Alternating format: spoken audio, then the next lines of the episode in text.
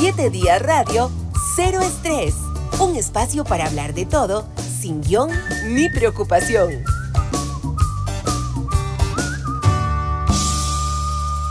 Gracias a la vida que me ha dado tanto, me dio dos luceros que cuando los abro Gracias a la vida, el tema que escogió nuestro invitado Mario Zamora, ministro de Seguridad Pública, a quien le agradezco que nos acompañe hoy en esta conversación de cero estrés. Vamos a hacer un espacio en la realidad cotidiana de nuestro país.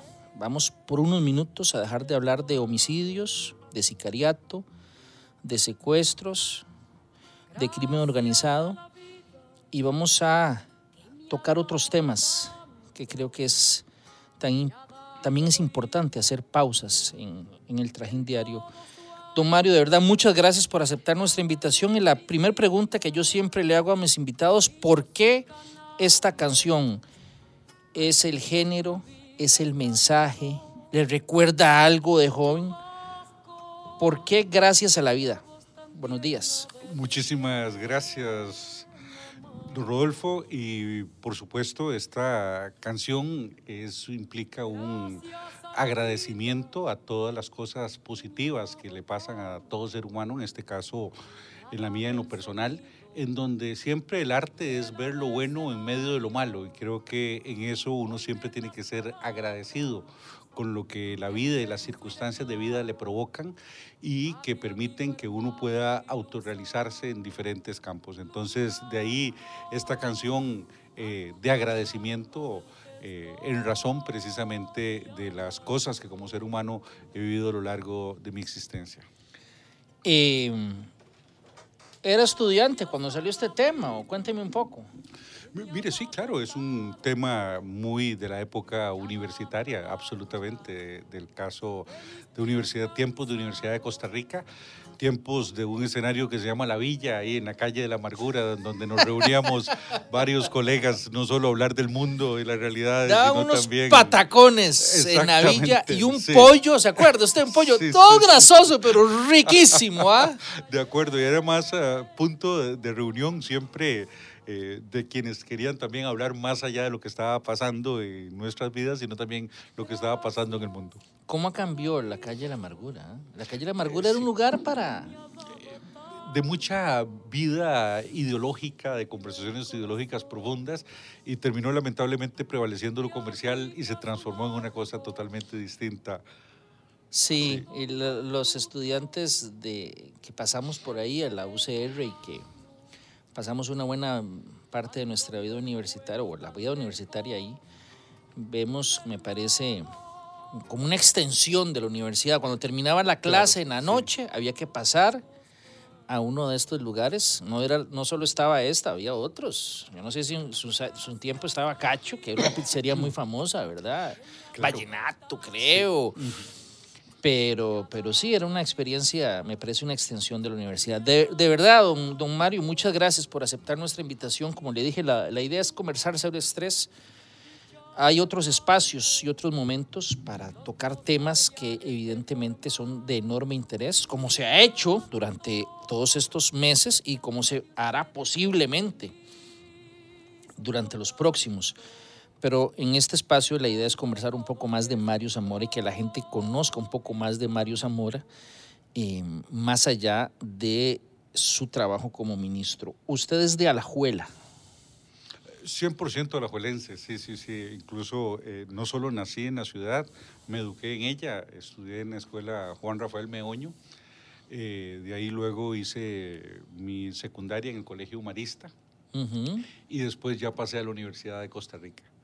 Eh, siempre los tiempos en Alajuela, grandes amigos, este, toda mi familia también es de, de, Alajuela, entonces es una ciudad en la que también pues, los nexos, no solo familiares, sino sociales, son los principales en mi vida. Aunque también viví muchos años en Santo Domingo de Heredia, y ahí un dato curioso es que como hay tantos Zamoras y se rumorea de que este es el primer Zamora, estuvo en Santo Domingo de Heredia, pues eh, siempre en Santo Domingo la gente pensaba que yo era más bien de ahí. Entonces siempre tenía una reacción muy, muy positiva con, con las personas de Santo Domingo por la cantidad de zamoras que hay en ese lugar. ¿Con quién creció usted? Mire, una, eh, en el barrio Villahermosa, este, jugábamos siempre, llegábamos de la escuela y era fútbol todo el día, ¿verdad? Ahí uno de mis mejores amigos es el actual rector de la Universidad Nacional, Francisco Campos, que le decíamos platanito en ese momento.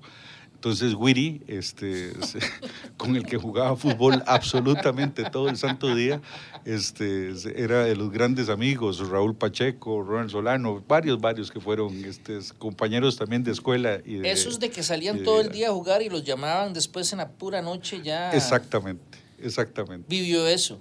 Totalmente. Eh, jugar este, policías y ladrones, durar toda una tarde jugando hasta las 7 de la noche en que ya lo llamaban a ¿Jugó uno. usted, policía y ladrón? Por supuesto, claro. ¿Jugó de ladrón alguna vez? Eh, tocaba, siempre era una dinámica. Perseguir, ser perseguido, claro, por supuesto. Eh, ¿Y en su casa con, con quién se crió? ¿Con, con, con quién? Sí, mire, eh, mi familia somos, yo solo tengo un hermano, un hermano menor, pero siempre crecí muy cercano de mis primos, que son cinco. Entonces yo me, me habitué más bien a una familia grande. Entonces, ¿Vivían La este, Paro, ahí mismo? No, mi mamá este, era maestra y era maestra alterna. Entonces ella desde las 7 de la mañana nos dejaba en casa de mi abuela, que era donde vivían mis primos y mi tía. Ah, ok. Entonces, de regresaba y toda la dinámica éramos, éramos siete.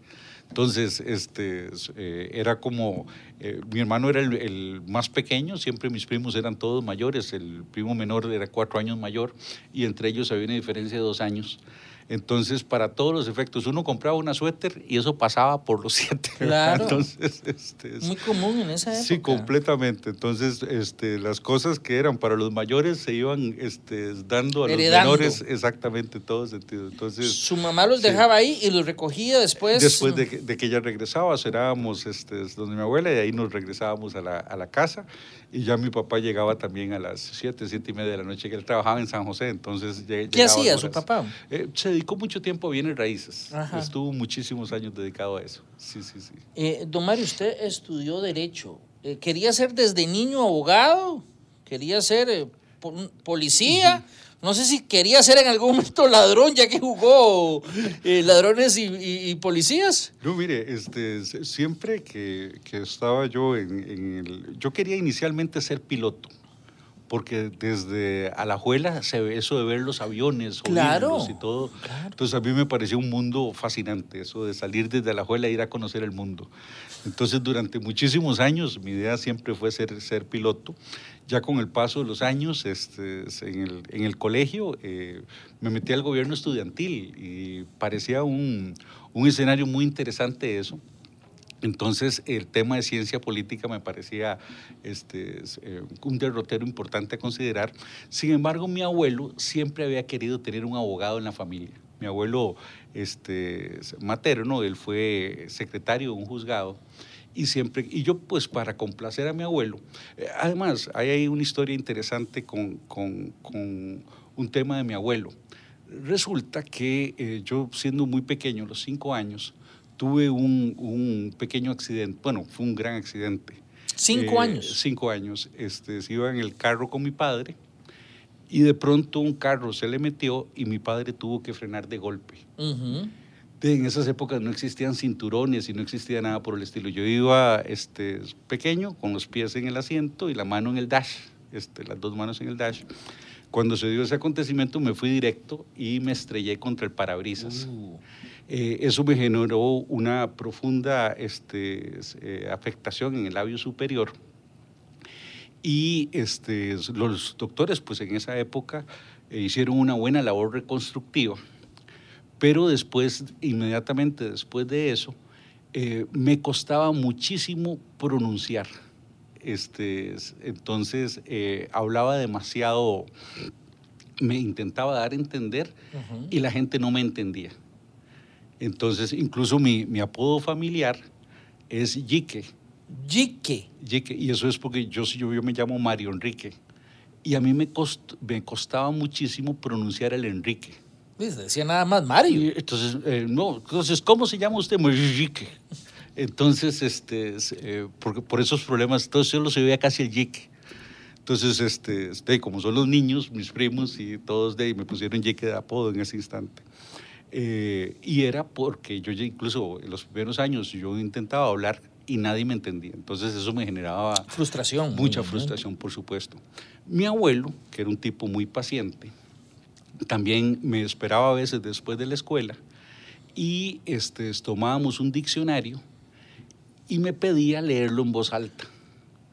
Entonces yo empecé este, a practicar la dicción este, y a mejorar este, la forma de, de expresión verbal para darme nada más a entender. Entonces él me decía, bueno, esa palabra que acabas de leer eh, y su significado, hace una frase con ella. Entonces este, eso me permitió pues apropiarme de muchísimo léxico, De tener un gran vocabulario que era un poco inapropiado para un, digamos, fuera de lugar para un niño de esa época, el poder manejar una gran cantidad de palabras para poder expresar una idea. Entonces, eh, él lo hacía para que yo mejorara la dicción, pero eso me permitió también este, después generar... Bueno, ¿qué, tipo más inteligente su abuelo? Eh, justamente. me parece que es una, eh, digamos, me parece que tuvo una... Una buena idea. justamente, y es que eso, eso sí permitió, y eso lo noté años después, de que de pronto, frente a muchas este, ideas, eh, que tienen muchas palabras para manifestarse, solo que cada palabra varía el acento con que se manifiesta esa idea. Pues entre más palabras usted conozca, más exacto y más preciso es. Entonces yo eso pues este, siempre he intentado a lo largo de la vida ser muy preciso en el tipo de eh, expresión que utilizo y eso casi lo hago subconscientemente por esas enseñanzas de mi abuelo, que no solo me ayudó a corregir un, defecto este, de, expresión oral que tenía, sino que también en medio de ese proceso me permitió pues apropiarme de recursos lingüísticos pues que jamás me hubiera podido este, apropiar si no hubiera tenido esa, esa, ese accidente que tenía de niño. Entonces cuando mi abuelo quería un abogado en la familia, a mí me pareció este, casi una obligación estudiar derecho para satisfacer a mi abuelo. Y luego me di cuenta que la carrera de derecho era muy versátil. Existen todos los tipos de derecho que usted quiere. Si le interesan los aviones, puede ser derecho aeronáutico, este es derecho de policía, derecho criminológico. Es decir, hay todas las ramas este, conforme actividades humanas existan. Entonces dije yo, bueno, como toda actividad humana está regida por reglas, el derecho me va a permitir realmente autorrealizarme en lo que yo quiera. Lo que nunca me imaginé era este, después, eh, bueno, y tampoco fue fácil. Yo cuando ingreso, este, es el primer año, eh, entro en algo que se llamaba no ubicados en carrera. Era cuando usted el promedio no le daba para, entrar este, directamente. a la carrera. ¿En qué año fue eso? Eso fue, yo ingresé en el año 87 a la Universidad de Costa Rica este, estoy el primer año y en ese momento también participo en elecciones internas este, y soy presidente de estudios generales en la sede central. Ah, okay. Entonces, y ahí empezamos una carrera por salvar el mundo. En aquel momento este, había muchas eh, dinámicas, se hablaba mucho de política local e internacional. Pero también recuerdo que este, una vez eh, mi padre tiene conmigo una conversación muy seria y me dice, bueno Mario, ¿cómo van sus notas? Y le dije bueno, no van bien. ¿Cuáles notas? Porque yo realmente andaba en otras cosas. Entonces me dice, bueno, mira, aquí solo hay dos caminos. Este, o trabajas o estudias. Y ya yo hablé con un señor acá, amigo mío, de la, una bomba de gasolina, para que mm. vayas a trabajar ahí. Este, entonces yo vi tan en serio la cosa que dije, no, aquí la cosa es estudiando o realmente lo del trabajo, o realmente puedo empezar inmediatamente a hacerlo. Entonces eh, me pasé, estudié eh, Derecho en San Ramón, en la sede de Occidente. Este, ahí estudié hasta el bachillerato y vine ya a San José a hacer solo mi quinto año. Allá también, pues seguí ya, pero más mesurado, ahí fui presidente de la Asociación de Estudiantes de Derecho de la sede de Occidente, regreso a San José. Y en eso yo tenía claro que mi tema de tesis, por contacto con mis amigos de Punta Arenas, iba a ser un fenómeno que para ese momento era muy nuevo. Aparecían unos barcos asiáticos que no solo pescaban y robaban la, riqueza de nuestro país, los peces, sino que también de una vez los procesaban y los enlataban de manera tal que no había, si eran este, detectados por barcos de seguridad, pues simplemente decía que en vez de estar pescando estaban trasladando pescados, mercadería. Entonces se escapaban a la justicia internacional. Entonces para mí ese era eh, el tema que iba a escoger de tesis. En eso, este, eh, ya ese tema estaba muy sobreestudiado en aquella época. Y apareció en medio de todo este, una noticia de que en Costa Rica se iba a hacer un Ministerio del Interior, que era unificar a todas las fuerzas de policía bajo un solo mando, en un solo lugar, que era el Ministerio de Seguridad Pública, y que esa idea se estaba planteando en ese momento en el Congreso. Entonces, a mí me pareció que eso rompía, digamos, el, el esquema con el que Costa Rica venía desde el 1948 estructurando sus fuerzas de seguridad. Entonces escogí ese como mi tema de tesis. Tuve la suerte de que don Ángel Edmundo Solano Calderón este, asumiera como uno de los codirectores. Pero don Ángel Edmundo me puso una Era ministro, eh, había sido ministro, había, sido, ministro de Seguridad. Pero él me puso una condición, me dijo, mire, para hacer estudios de policía, usted tiene que estar dentro de la policía. Le dije yo, pero me parece una exageración, le dije, en el mundo, porque uno puede llegar, estar ahí, recoger los datos e irme y hacer la tesis. Yo no ocupo... Sí, bajo esa lógica, hacer un estudio de la cárcel hay que estar en la cárcel. Eh, claro, entonces para mí era absolutamente innecesario. Pero me dijo, no, es que hay una subcultura que usted tiene que entender, porque si no, no va a captar la idea de fondo. Y en ese instante, eh, don, curiosamente, don Luis Fishman, que era el ministro, puso un rótulo ahí en la Facultad de Derecho de que estaban buscando estudiantes de Derecho para un programa que era muy interesante porque los grandes cuarteles de la policía se iban a descentralizar y se iban a crear pequeñas unidades policiales a cargo de un abogado, dos asistentes legales y 50 policías cada una de ellas. Interesante. Entonces, eh, en ese experimento me tocó participar en el año 93.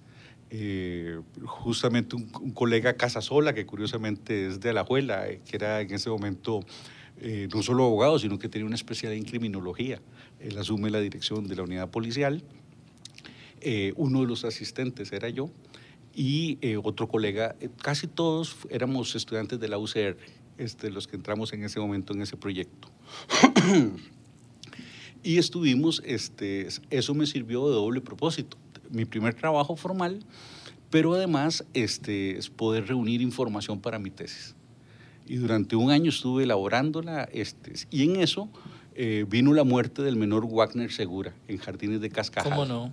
Eso cambia el panorama, este, se dan una serie de, de análisis en, este, en paralelo mientras hacía yo la tesis. Un allanamiento es que se da fallido, ¿verdad? Un, allanamiento, se utiliza un rifle de alto poder, pero el ángulo con el que se le dispara la puerta, que debía ser de 90 grados, eh, no se usa esa, esa técnica, eh, termina siendo más horizontal el disparo y logra impactar al niño que está detrás justamente de la puerta, cubriéndola mientras su padre se evadía por el patio, porque era un sitio de venta de droga. Eh, esto genera la muerte inmediata del, menor en el acto y empieza una discusión nacional de lo que había sucedido, eh, porque toda la sociedad quedó conmovida. Era la primera vez que fuerzas de seguridad costarricense tenían un resultado tan letal, pero tan negativo socialmente hablando. Entonces eh, se inicia un proceso de análisis del sistema policial costarricense eh, se cae en cuenta de que nuestro modelo resultó muy funcional, así como venía dándose desde el 48 hasta los este, inicios de los 90, pero que ya estaba dando este, signos de una necesidad de cambio y renovación profunda. Entonces ahí es como entró en la tesis, analizando la nueva Ley General de Policía que se aplicó en mayo del este, 1994 eh, y eso luego me lleva a trabajar en el Ministerio de Seguridad Pública. Entró primero como este, instructor legal en la Escuela Nacional de Policía, luego este, paso este, eh, a, antes, antes de asumir el cargo de subdirector, se me pide este, iniciar estudios de policía, porque una de las cosas en uniforme es que también los encorbatados a veces podemos decir cosas que no necesariamente en el mundo policial eh, se capta porque es una realidad totalmente distinta. No, y mucho policía va a decir, este encorbatado, en su fuero interno va a decir, Sí, claro. este encorbatado, ¿qué me va a venir a decir a mí si yo soy el que ando en la calle jugándome la vida todos los días? Es, exactamente. Pues yo tenía la ventaja de que había estado casi un año en una unidad de policía, entonces ya, digamos, tenía el conocimiento relativamente práctico, pero no desde el uniforme. Entonces, eh, durante seis meses eh, recibí un curso especializado. eh, estaba dirigido más a, a- a temas de explosivos, eh, unidades de choque, etcétera, etcétera. Entonces fue un curso bastante severo para poder saber muchas artes policiales. Eh, al final de ese curso este, obtengo el grado de subteniente eh, y luego con el paso del tiempo termino teniendo el grado de, de teniente. Y durante más de dos años y medio yo anduve uniformado. Este, estuve a cargo de, fui comandante murciélago, este, tenía a cargo muchas operaciones, tenía a cargo el Arsenal Nacional. Entonces, eh, muchas cosas de dinámica. eh, Vivió en carne propia lo Eh, que- exactamente. ¿Qué, qué es lo más injusto que le dicen a un policía? ¿O qué es lo más injusto que la gente percibe y externa de los policías? Cuando usted se pone el uniforme, sucede eh, un hecho eh, que genera una reacción de la gente. A veces es la invisibilización.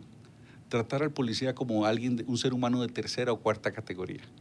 Eh, eso lo pude vivir muchas veces estando en uniforme, en que la- las personas eh, demeritan al ser humano en uniforme. Es una cosa este, es, eh, que es así y eso este, hace que a veces no hayan esas conexiones con la Pero, pero eso es población, muy latino, muy latinoamericano, don Mario, porque yo he visto que en otros países, eh, en, en Europa o en Estados Unidos, eso no pasa tan así realmente. ¿ah? Eh, hay, hay siempre un, un respeto a la autoridad. Eh, yo entendería en algunos países latinoamericanos en donde muchos de los eh, de la actuación de la policía generó grandes afectaciones este, a esas sociedades. No así en el caso costarricense. Pero sí debo decir que en nuestro caso existe una arraigada cultura eh, abolicionista del ejército que a veces también la hemos proyectado contra la policía. Entonces, como sociedad nos sentimos muy seguros teniendo una policía muy desarmada y con el mínimo de recursos posibles. Eh, por eso, antes de la Ley General de Policía, los peores salarios en el sector público, todos estaban en la policía. Lo que ganaba el director nacional de la fuerza pública era un poco más allá de lo que ganaba un oficinista. Entonces, eh, hicimos como país una serie de medidas para eh, no empoderar a la institución policial. Y eso fue, eh, eso nos funcionó como sociedad porque permitió la consolidación del sistema de partidos políticos, la consolidación de la democracia, del Estado de Derecho, mientras en otros países de América Latina, en esas mismas épocas, eran asonadas constantes por parte de las fuerzas militares o fuerzas con adscripción de las fuerzas policiales, que todos tuvieron un rol político. Esa es la diferencia de la fuerza pública en nuestro país, de las unidades de seguridad, que desde el 48 hasta la fecha, su comportamiento ha sido casi inmaculado en términos democráticos. Es decir, la sociedad costarricense nunca ha vivido un momento en el que todos tengamos en ascuas por ver una reacción policial fuera de lugar. Han habido pequeños acontecimientos aislados. Pero no como alguna- tendencia. Pero no como No- una acción institucional No permanente. como la regla, sino como la excepción. Sí, o pequeñas situaciones muy Mm. particulares que incluso fueron hechos eh, coyunturales, este, no sistemáticos ni estructurales. Don Mario, usted tiene familia. entiendo. Sí, e- exactamente. Tengo, soy, este, es, eh, he sido dos veces casado, dos veces divorciado. Eh, en este momento mi hija tiene 26 años. Ya está De grande. mi primer matrimonio, sí. Solo una hija tiene. Solo una hija, sí. Su hija no le dijo, papi, no sé, cuando le Bueno, ofrecieron el te- trabajo. tengo una hija, pero también tengo este, otras dos hijas que yo veo como Ah, hijas. este, Bueno, eh, su- son mis hijastras. Claro, sí, claro, sí, sí. claro, comprendo. Sus hijas o su familia, cuando le ofrecieron este trabajo nuevamente, porque recordemos, usted fue eh, ministro hace ya un buen rato, ¿verdad? Eh, pero cuando le ofrecieron la segunda vez el puesto en este contexto actual, muy distinto, cuando usted asumió, su familia no le dijo, papi o Mario, el otros, otro, digamos, otros familiares o seres cercanos a usted, no te metas en esto. ¿Se lo dijeron? Algunos familiares sí reaccionaron de esa forma, no, no mis hijas ni mis hijas, ni este, eh, eh, pero sí, por supuesto, porque esta decisión personal, individual, implica la traslación de los riesgos que uno tomó la decisión de asumir hacia ese entorno. Entonces, no solo los riesgos físicos, sino la crítica que es común. Entonces, eh, exactamente. Y además, a nadie le gusta que hablen mal del papá o del primo.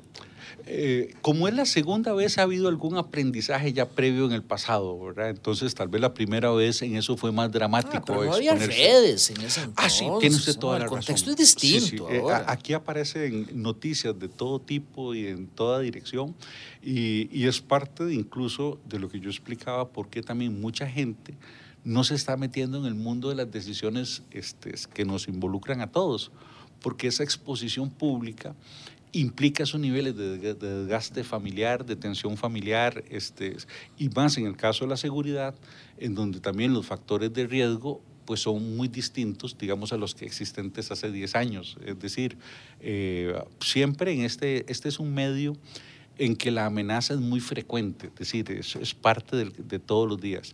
Solo que en este caso, eh, este, quienes, las, quienes profieren esas amenazas pueden tener características distintas de hace unos años. Entonces, eh, en esto se trata de tomarse las cosas más en serio, actuar más profesionalmente desde el punto de vista de la, de la seguridad física eh, que es esencialmente no exponerse, o sea, tener una vida muy, muy restringida, porque sí, eso su es vida lo que social manda. tiene que haber cambiado mucho. Ah, muchísimo. Este, o sea, yo no lo imagino sí. usted ahí en, la,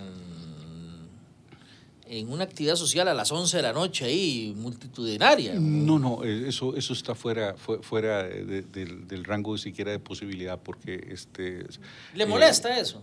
No poder disfrutar un poco más, como dice la, la, la vida. Lo, lo, veo como parte del precio del compromiso de asumir esto. Es decir, cuando este se, se me convoca y el señor presidente me, me, pide considerar este puesto, pues inmediatamente yo siento que, primero, estamos en un momento histórico sumamente complicado.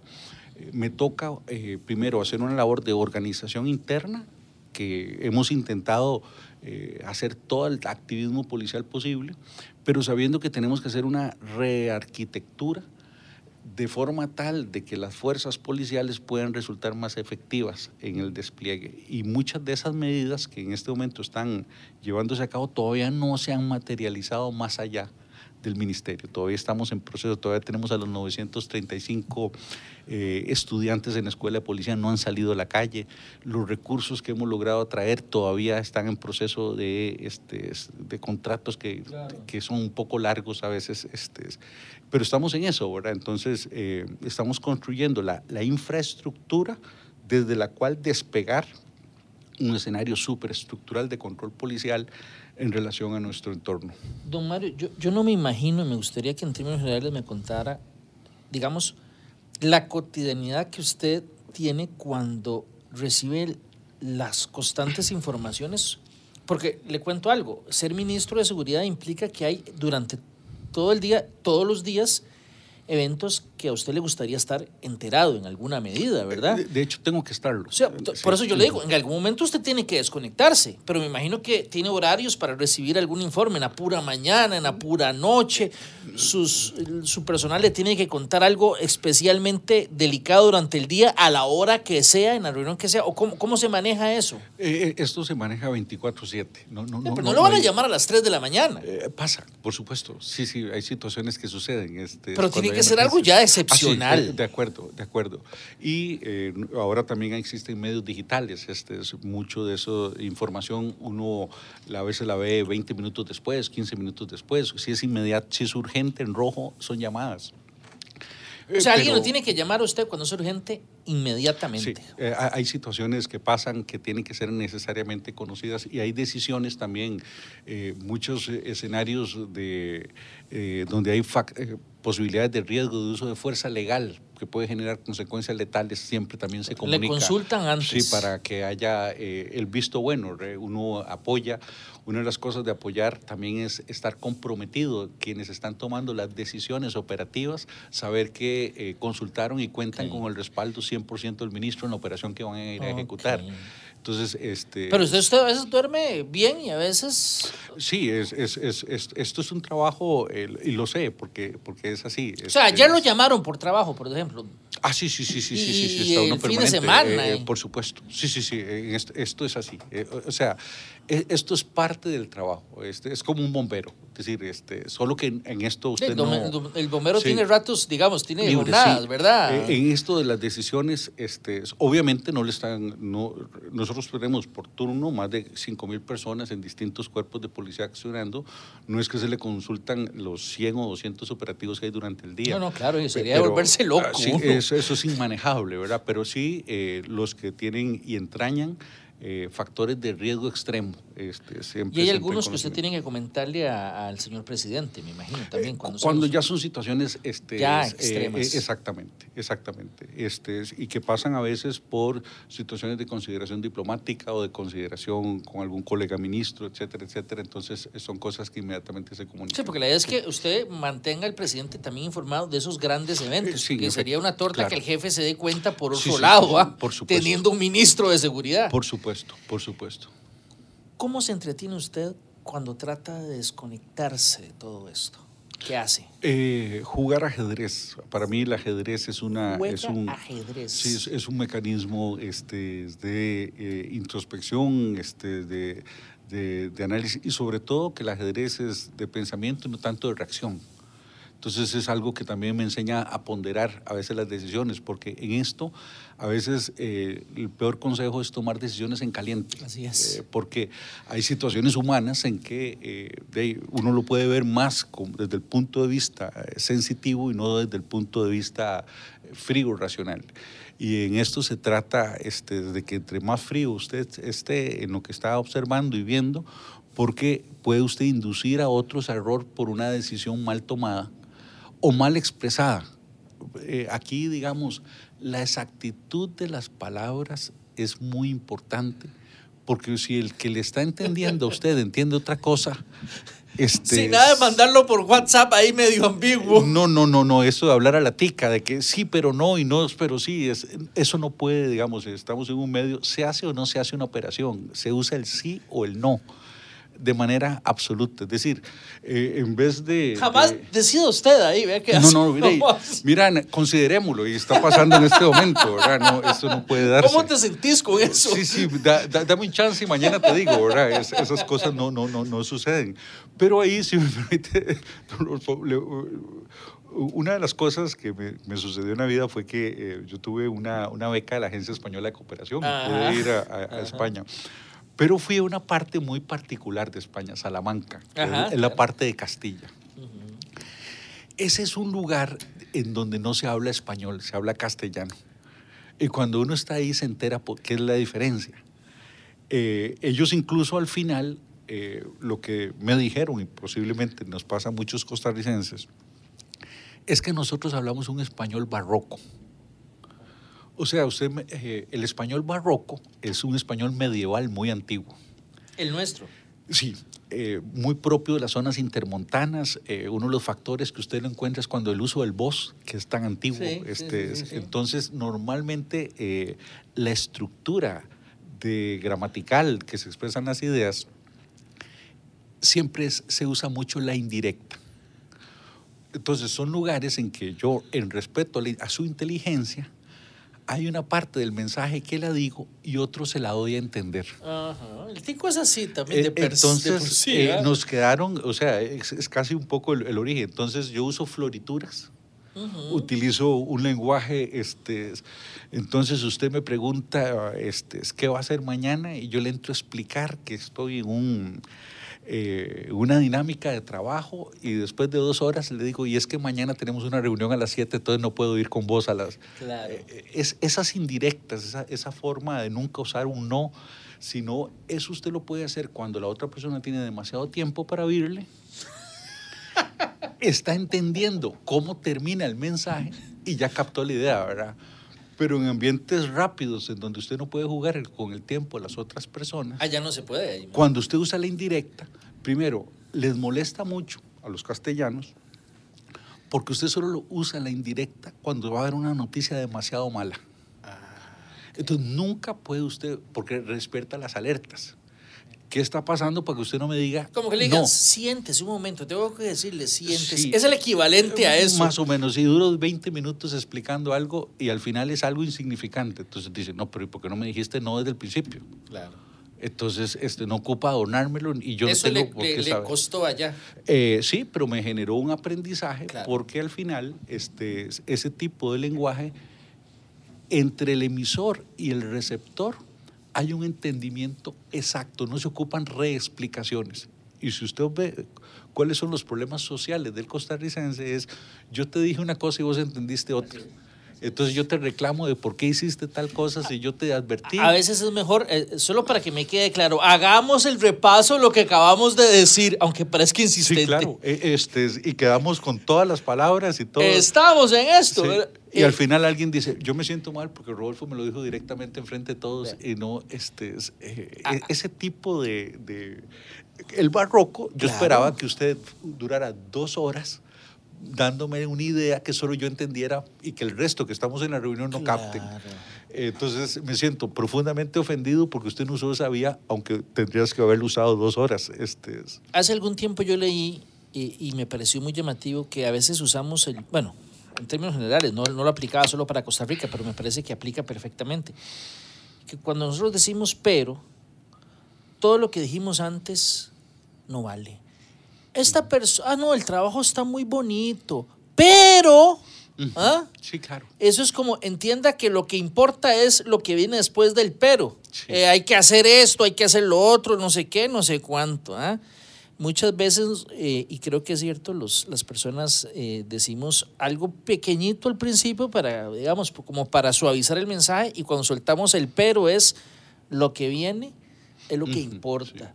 Ah, en algunos lugares es directo y por eso a veces uno cuando habla con españoles a veces uno lo siente muy groseros. porque es muy directo, es muy exacto. Entonces, al final de cuentas, digamos, pude sobrevivir bien en Castilla cuando me di cuenta que no era un asunto solo conmigo, sino también entre ellos mantenían el, el mismo estándar de comunicación. Entonces, yo estudié en Salamanca, entonces me pareció a partir de ahí ya entendible cuáles eran las reglas del juego idiomático y cuáles teníamos.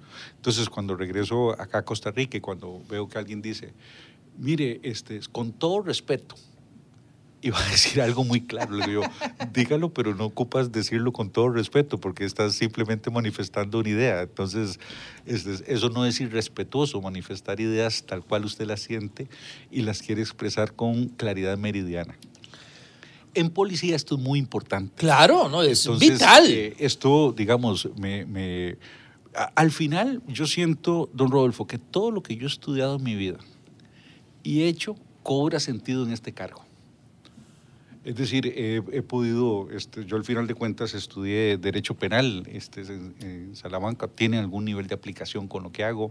Estudié Paz y Conflictos en la Universidad de Granada, eh, estudié Derecho de Guerra o, de- o lo que se llama Derecho Internacional Humanitario en Colombia.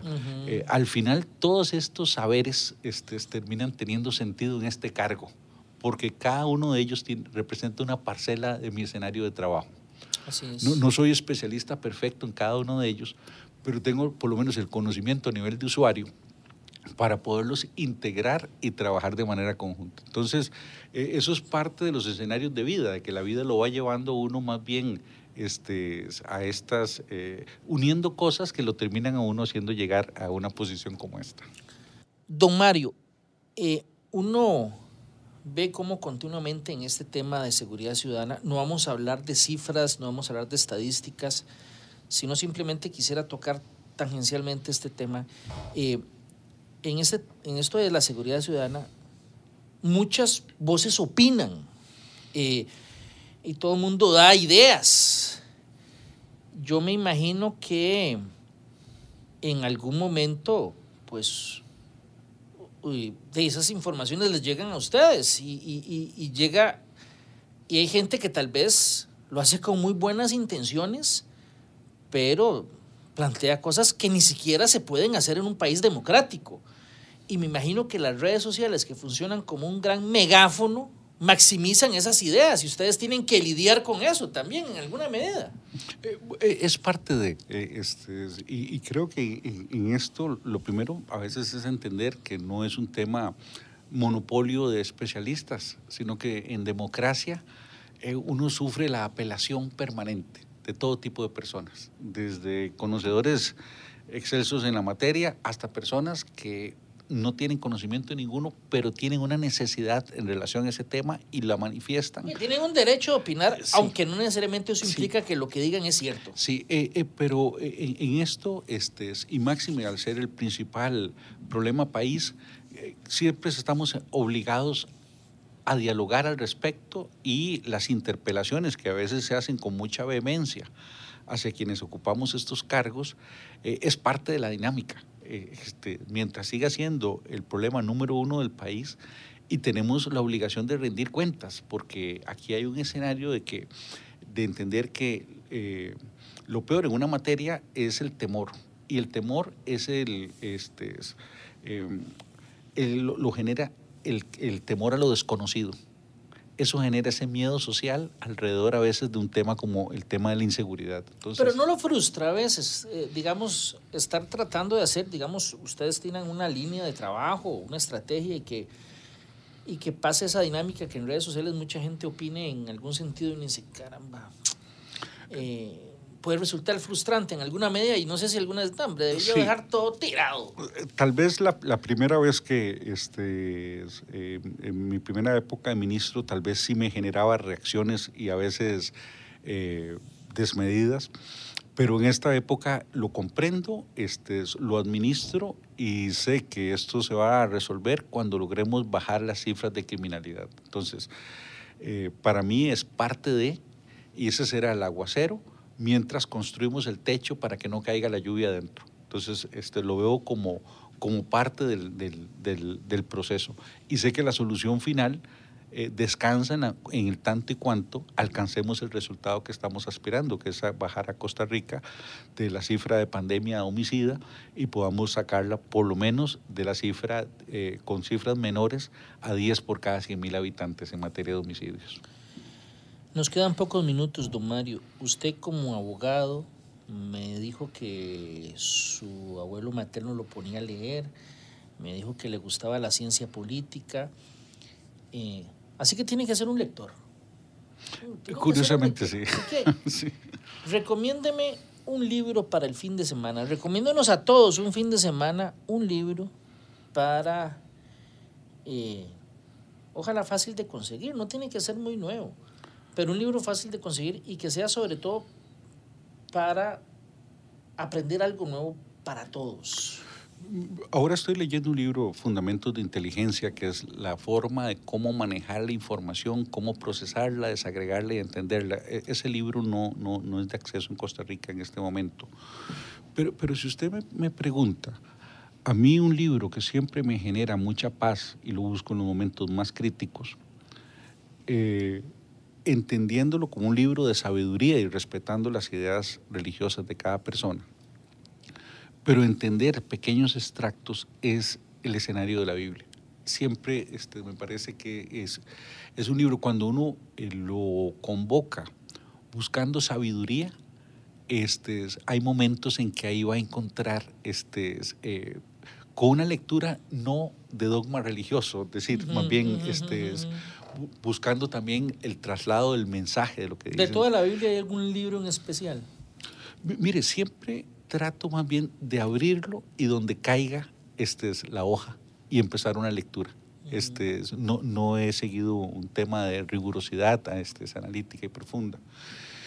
Y eh, los, a mí siempre el tema de las biografías, este, eh, porque cuando se leen biografías uno siempre sale como la idea perfecta, la persona que nació en cuna de oro, que tuvo un, un desarrollo este, sin problemas, inmaculado, mejor estudiante en la escuela, en la universidad, mejor este, eh, eh, científico, académico en tal campo. Y, la vida no es así. Más bien, este, las personas en las grandes biografías de los grandes seres humanos que han transformado la humanidad, uno lo que observa son personas que la tuvieron complicadísima, repletos de obstáculos y que al irlos venciendo, de pronto irradiaron algo para el resto de la sociedad. ¿Alguna biografía en especial? La de Winston Churchill me parece magnífica, alguien que supera la derrota este, militar más importante que tuvo Inglaterra en la Primera Guerra Mundial, que tuvo toda su vida política. este, eh, siempre fue el, este, es el parlamentario menos oído y menos atendido durante muchísimos años, de años, de años, hasta que a él se le ocurre enfocarse en el tema de Alemania. Él logra ver lo que estaba haciendo Hitler en Alemania y se convierte como el hombre que lanzó las, sus profecías, las cuales se cumplieron. Y eso, pues, fue un líder fundamental en esa, para ese país en esa época. Y de ahora que usted dice eso de la derrota, eh, yo también leí que Churchill tenía miedo de, de la invasión a Normandía el día de, porque todavía tenía muy fresco la derrota de la Primera Guerra. Entonces él no fue, digamos, un gran entusiasta de la operación de Normandía, pero de ahí al final salió exitosa. Sí, es que hubo, un acontecimiento en Galípoli, que en aquel tuvo este, eh, participación directa, fue el responsable directo. Y fue un fracaso. Y fue un fracaso militar de los más consonados y con miles de miles de muertos. O sea, no fue solo una decisión sencilla, este, es que miles de familias este, vieron, se vieron comprometidas por un error estratégico tomado por él. Entonces, alguien que eh, resurge de las cenizas políticas e institucionales este, y luego termina siendo eh, una persona que le da luz al mundo, me parece que es una, biografía en ese sentido de las cosas, del poder de transformación que tienen las personas en relación a su entorno.